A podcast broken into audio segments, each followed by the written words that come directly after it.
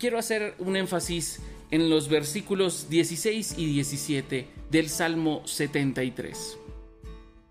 Dice así, traté de entender por qué los malvados prosperan, pero qué tarea tan difícil. Entonces entré en tu santuario, oh Dios, y por fin entendí el destino de los perversos. En el Salmo 73, el Asaf está hablando acerca de no entiende por qué hay personas malas que les va bien y aparentemente personas buenas que les va mal. Hay una reflexión que quiero compartir con ustedes. El rostro de una joven se encontraba distorsionado de dolor. Ella decía que no era justo. Mi padre me privó de toda mi infancia.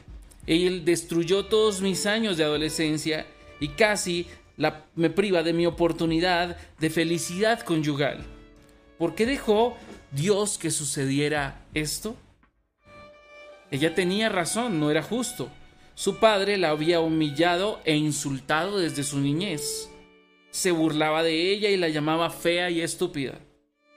Era víctima de una depravada crueldad que la había incapacitado emocionalmente durante muchos años. ¿Cómo podía Dios dejar que eso sucediera con ella? ¿Por qué Dios no intervino en medio de su infancia o adolescencia para rescatarla de tal humillación y maltrato sistemático? Puede que el Señor no nos dé todas las respuestas que queremos escuchar. En lugar de ello, puede que lleguemos a la conclusión, como sucedió con el sufriente Job, de que podemos confiar en que Dios hará lo que es justo. Parte de la justicia de Dios es dejar que un mundo caído, lleno de problemas, sufra las consecuencias de su pecaminosa depravación y que lamentablemente también inocentes sufran en medio de esta situación. Otra parte es que Dios ofrece gracia a todos los que sufren y cuando venga en su juicio los, abusadores, los opresores que no se hayan arrepentido, sufrirán su merecido. Tal vez tú sufres eh, crueles y eh, abusos. Tal vez han abusado de ti o en el pasado o actualmente. Tal vez has orado y preguntas, ¿dónde está Dios en este momento?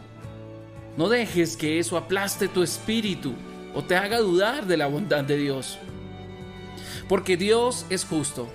Pero la razón por la cual muchas veces inocentes reciben lo que no merecen es por la misma gracia de Dios, por la cual nosotros, no siendo inocentes en otras cosas, recibimos gracia y perdón.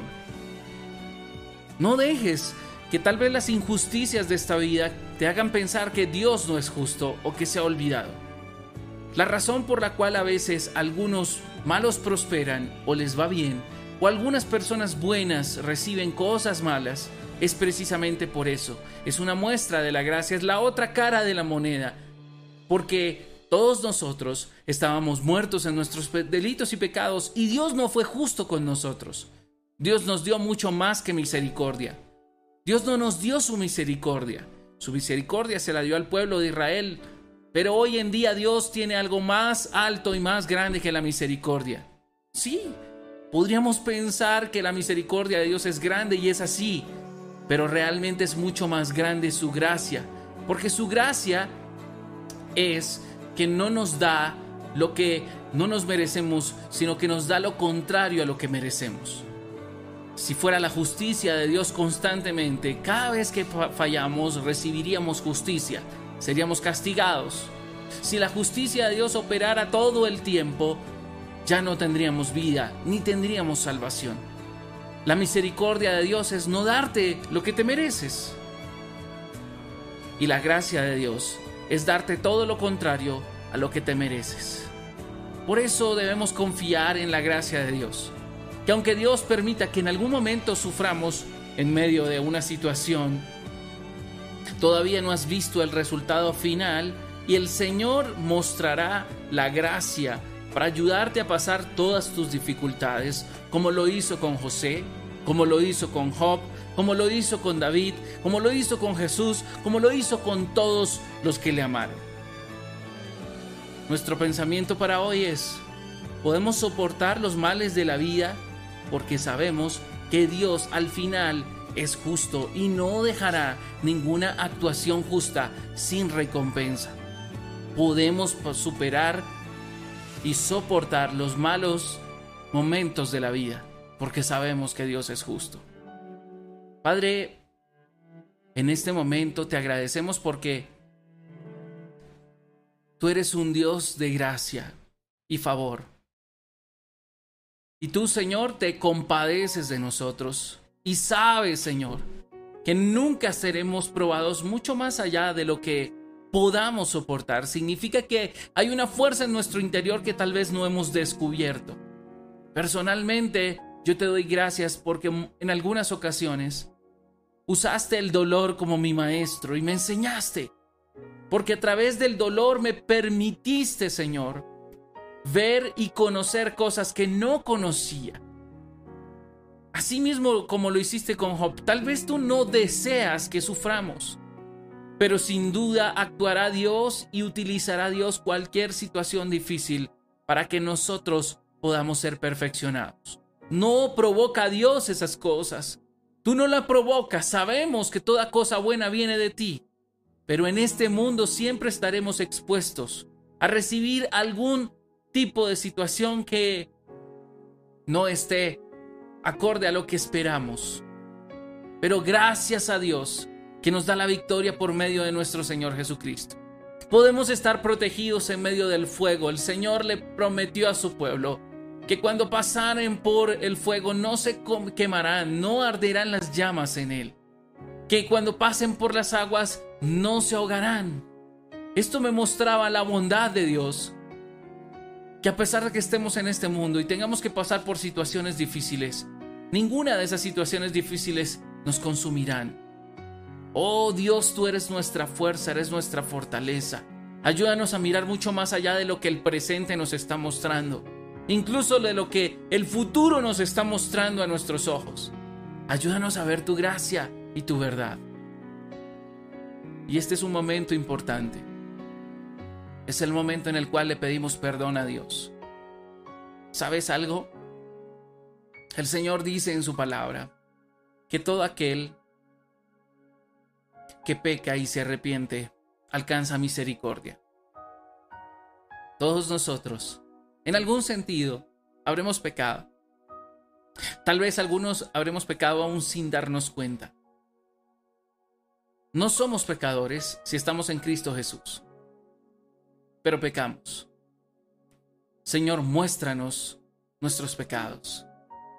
Número uno, para poderlos cubrir con sangre y nunca más volver a recordarlos. Número dos, para que tener la conciencia limpia y saber que tú estás alejando el pecado, tan lejos como se encuentra el oriente del occidente, Señor.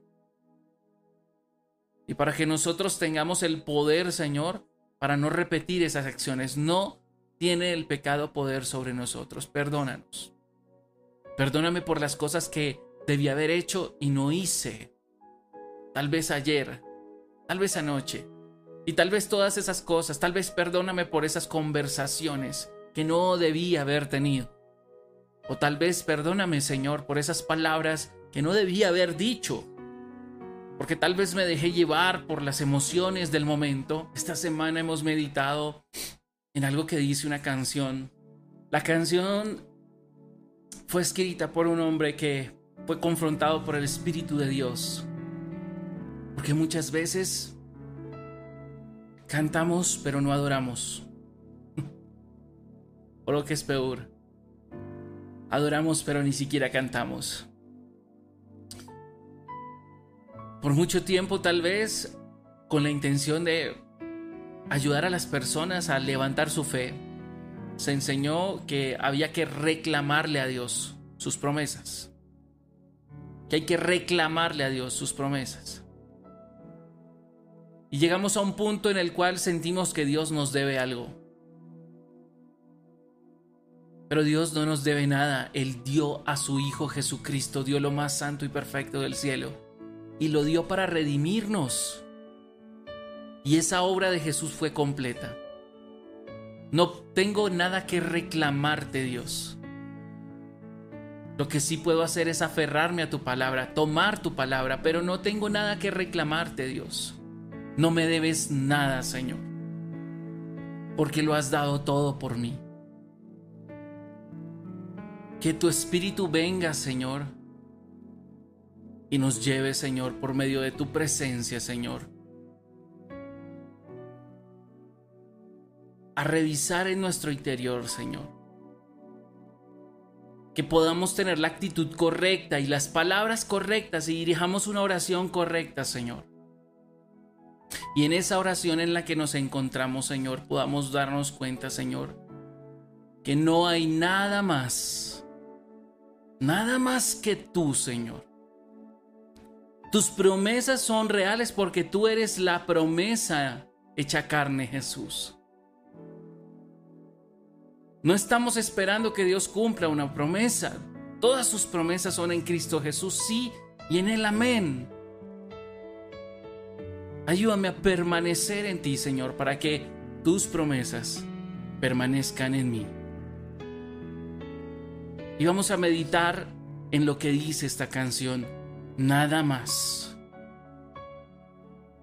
Nada más.